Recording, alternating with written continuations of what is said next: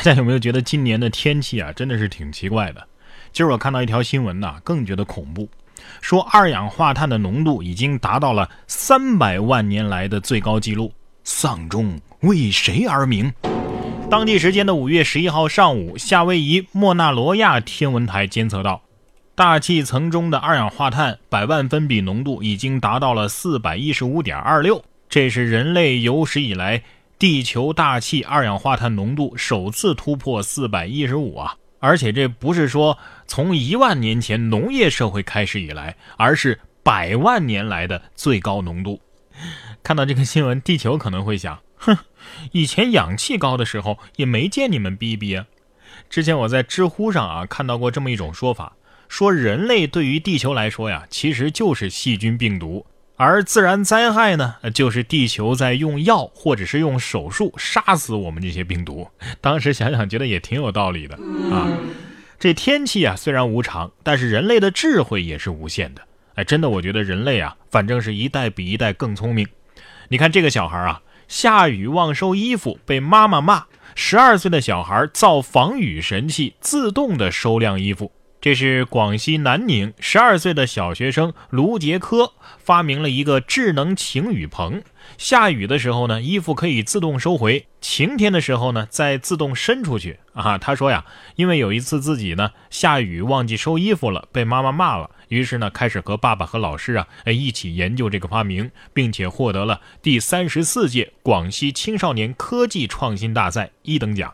嗯，我觉得大家听了这个消息呢，也别着急跟自己孩子说，你看看别人家的孩子。首先，呃，你得有这么一个有这么大空地可以晾衣服的房子呀。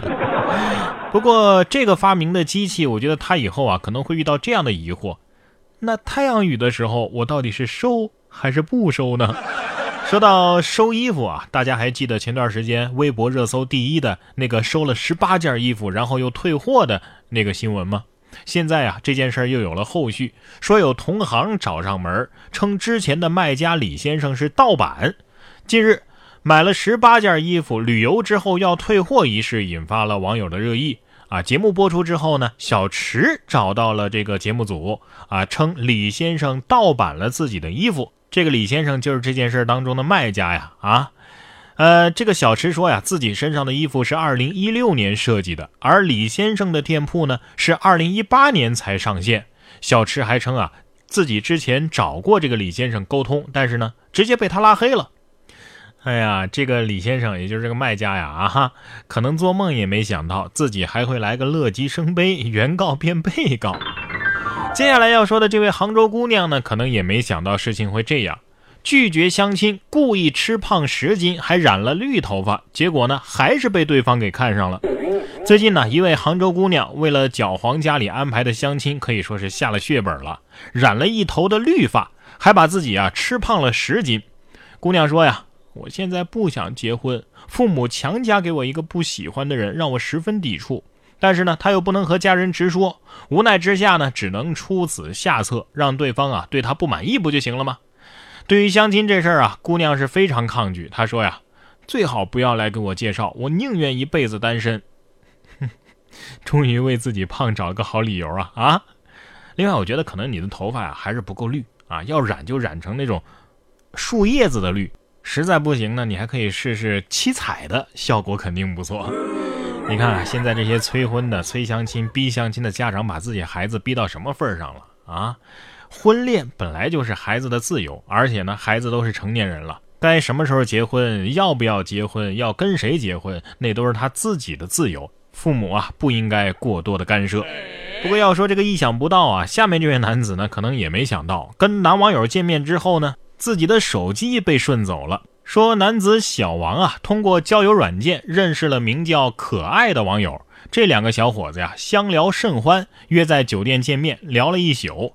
结果第二天早上啊，小王洗漱的时候，网友不告而别。后来小王发现呢，自己的三星手机不见了。这个网友可能要说，这个男人太坏了，一只手机也不给我，我都陪你聊了一个晚上了。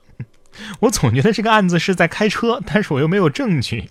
你想啊，两个陌生男人在酒店房间里能聊一宿，得聊啥呀？啊？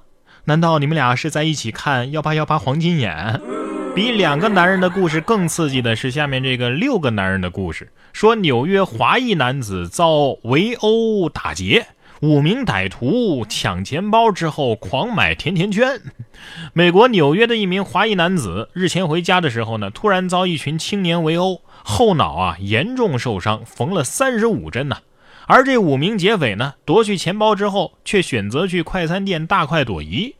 受害人事后检查交易记录，发现劫匪用他的信用卡呀买了大量的快餐和甜甜圈，总共花费了两百美元。他们可能就是为了体验体验抢劫这种感觉吧啊，或者是拥有少女心啊，这么爱吃甜点。每每看完这样的新闻呢，我还是觉得还是咱们国内的治安比较好哈，因为咱们的警察叔叔很厉害啊。说盗窃之后坐普快回家，民警呢直接坐高铁超车。江西有两名男子啊，去杭州行窃，得手之后呢，打算回老家销赃，于是呢，坐上了回家的火车。不过呢，他们坐的是普快，机智的民警直接坐上高铁，顺利超车，半路啊就把人给抓住了。这就是贼高一尺，警高一丈啊。那么现在问题来了。设普快的速度是每小时一百公里，高铁的速度是每小时三百公里。行窃男子先出发两小时，那么民警坐高铁需要多久才能够追上男子呢？虽然说普快追不上高铁，但是有时候洒水车却能取代一部分消防车的功能。说民房的二楼起了火，过路的洒水车唱着歌就把火给灭了。五月十三号的下午，甘肃张掖一个居民家中啊起火了。火焰一直往上窜烧啊，情况十分的危急。就在这个时候呢，刚好有一辆路过的洒水车，唱着歌就过来了。洒水车停车之后，将水枪对准着火点进行灭火。很快，明火就被扑灭，但是呢，着火点仍然是浓烟滚滚。最后是消防赶到，将险情控制。哦，这哪是洒水车呀？这明明就是消防巡逻车呀！啊，不会唱歌的洒水车不是好消防员。吃着火锅，唱着歌，突然就开始灭火了啊！小时候一直很羡慕这种开洒水车的、消防车的啊，甚至是开挖挖机的哎，这些司机。我看了下面这条新闻之后啊，嗯，更是遗憾自己没有去学挖掘机。说穿针气球上切黄瓜，这位开挖掘机的小伙神了。辽宁阜新的小伙子老胖啊，能够用挖掘机挑战一项项高难度特技，比如说操作挖掘机剥香蕉。在气球上切黄瓜，在鸡蛋上点打火机，用挖掘机臂按手机开关，在他的精密控制之下呀，看似笨重的机械竟然也变得是灵巧无比。那么问题又来了，学挖掘机技术哪家强？这已经不是简单的会开挖掘机了，已经是做到了人机合一了呀。所以我有一个疑问：要是像他一样掌握了用挖掘机干任何事情的技能，是不是？就可以操控变形金刚了。